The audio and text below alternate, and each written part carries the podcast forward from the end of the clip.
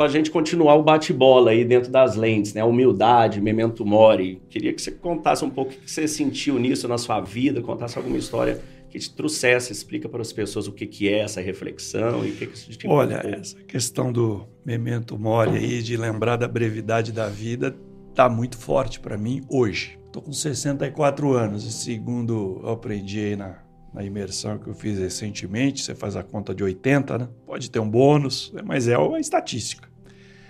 Então eu costumo dizer assim que a vida da gente, a vida da gente é isso, e pode parecer, ah, tá. Não, acho que a gente tem que pensar nisso para dar um valor. A minha já foi isso.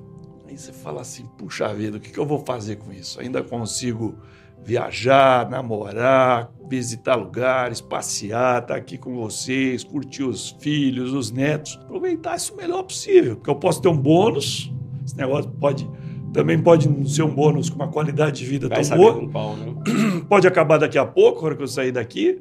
Então, assim, é importante você fazer essas contas para poder aproveitar o hoje. Porque não adianta ficar triste ou magoado, ou procurando culpados por alguma coisa do passado e nem ficar muito ansioso pelo que vem pela frente. Mas aproveitar isso que falta. Então, eu essa questão do, de lembrar sempre da brevidade da vida. Eu, eu tive também é, um aprendizado muito grande nos últimos seis anos. Estamos em quatro até os 12 anos. E eu perdi agora nos últimos seis anos o meu pai, em seguida o meu irmão, mais novo que eu, com um câncer que durou um, um ano e meio, dois anos, quando soube. E minha mãe agora está com Alzheimer total. Ela lembra às vezes é, de mim e a gente consegue conversar um pouquinho, mas ela não lembra mais nada. Fiquei sozinho, cara, dos quatro que estavam lá no sítio no começo da história. E eu pude fazer ter todos os cuidados aí no final com meu pai e com meu irmão, por exemplo. Isso testemunha de uma frase forte que se fala por aí, mas só às vezes você vivenciando, porque eles não levaram nada né, no bolso, nada, nada, não levou nada. E me deixaram um monte de coisa, cara. Meu pai e meu irmão gostavam de ferramentas, sabe, de coisas. Sabe aquela ferramenta que você tem na sua casa que você nem presta pro vizinho, nem pro amigo, um alicate de estimação, um negócio tal. Não levou nada deixou tudo aí comigo.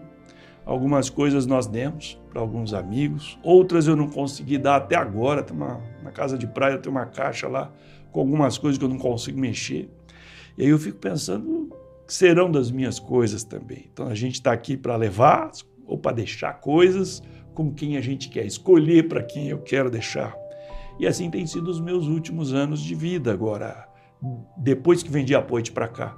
Muito virtuosos também. Fazem 11 anos que eu vendi a Poit e eu passei a pensar muito nisso e não só aproveitar a vida como devolver, como um give back. Né? Por isso acabei participando um pouco da política aqui da cidade de São Paulo, do Sebrae, que foi uma coisa maravilhosa.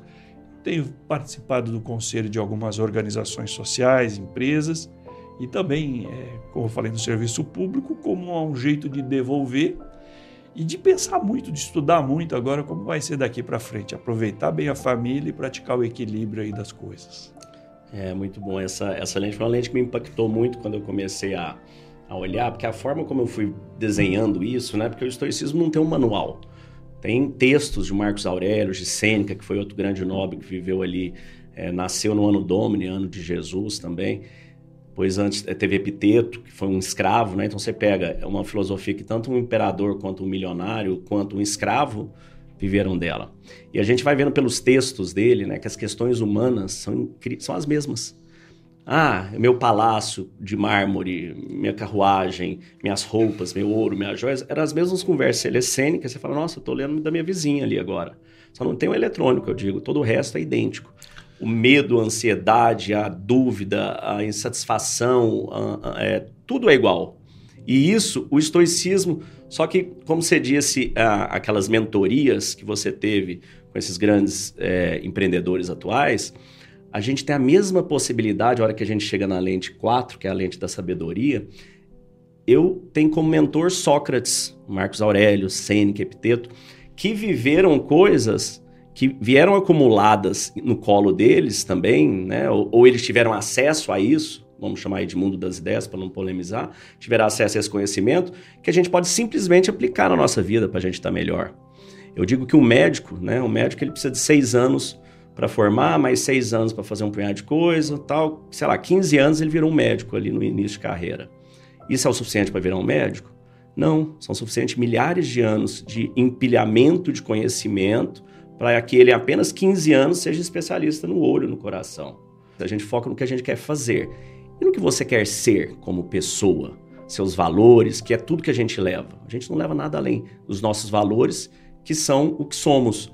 Então, a partir daqui dessa lente, quando a gente mergulha nessa sabedoria milenar, você fala, cara, eu não preciso reinventar a roda. Eu, igual vou lá com Jorge Paulo Lema perguntar sobre como que eu ganho dinheiro, eu posso ir no, no, no Sócrates e perguntar como é que eu sou feliz. Calma da mente é conexão, é intencionalidade, foco por uma vida que vale a pena ser vivida. Acreditamos que a sociedade está enfrentando desafios significativos, com níveis alarmantes de ansiedade, medo e depressão. Acreditamos que a cura está dentro de cada um de nós e nosso propósito é ajudar as pessoas a encontrarem a serenidade mental como o primeiro passo para reconectar consigo mesmas e alcançar o bem-estar do corpo, da mente e da alma. Acreditamos na transformação individual para a cura coletiva. Dentro da Calma da Mente, nós oferecemos um programa baseado em uma filosofia com mais de 2.300 anos, o estoicismo, apoiado em técnicas de meditação e visualização validadas hoje pela neurociência e pela PNL.